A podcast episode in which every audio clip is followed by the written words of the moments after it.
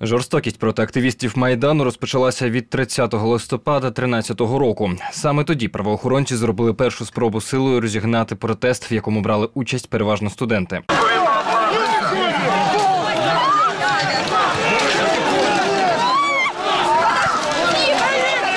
Попри поранення та травми, майдан зміцнів, і на вулиці вийшло ще більше українців.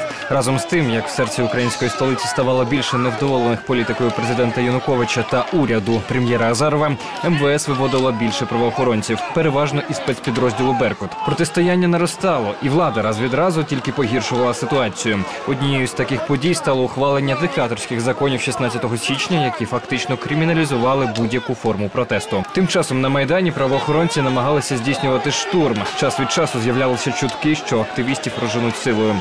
Вулиці поступово перетворювалися на місце бойових дій. Беркутівці застосовували кійки, слізогінний газ, потім гумові кулі, а згодом і справжні набої.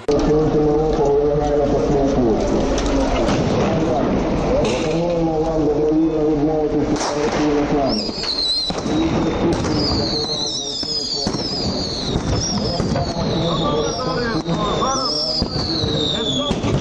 20 лютого протистояння досягло свого піку. Цей день назвали кривавим четвергом. Від куль снайперів тоді загинуло більше ніж півсотні майданівців. На площі з'явилися калюжі крові. Цього ж дня міністр внутрішніх справ Віталій Захарченко вперше офіційно визнав, що застосовано вогнепальну зброю. Мною підписані відповідні накази.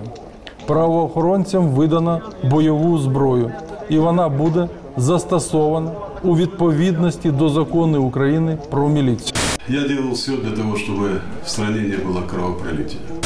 Люди, які лежать за вашою спиною на землі, вони не мали зброї. Вони були неозброєні, вони не мали бронежилетів на собі. Саме тому вони були застрелені, засмерлі, застрелені на смерть. Як стало відомо пізніше, цього дня із мобілізаційних складів МВС тітушкам видали 408 автоматів та 90 тисяч набоїв. За кілька днів на майдані вбито було понад 100 активістів, яких назвали Небесною сотнею. Також загинули близько двох десятків правоохоронців. Людські жертви витверезили багатьох представників тодішньої влади на місцях і змусили переглянути своє ставлення до того, що відбувається. Людське життя має бути найвищою цінністю в нашій державі. Жодна влада не варта людських жертв. Жоден олігарх не загинув. Три місяці нашого протесту, і тільки зараз режим почав битися в агонії. Ця агонія страшна, вона забирає людське життя, але це агонія.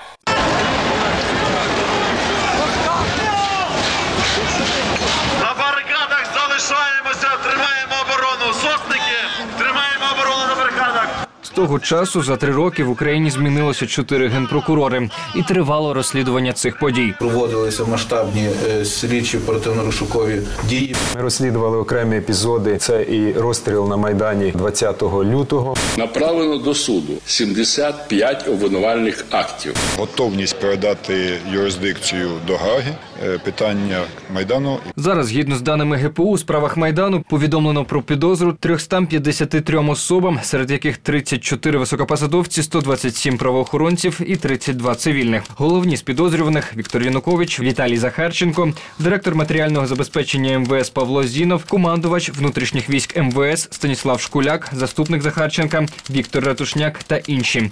Складено 142 обвинувальні акти щодо 220 осіб, ухвалено 25 обвинувачувальних вироки і визнано винними 11 осіб. Головні підозрювані у вбивствах за межами України. А 20 лютого в державі тепер пам'ятний день. В цю дату вшановують подвиг учасників революції гідності, які віддали своє життя у боротьбі за свободу.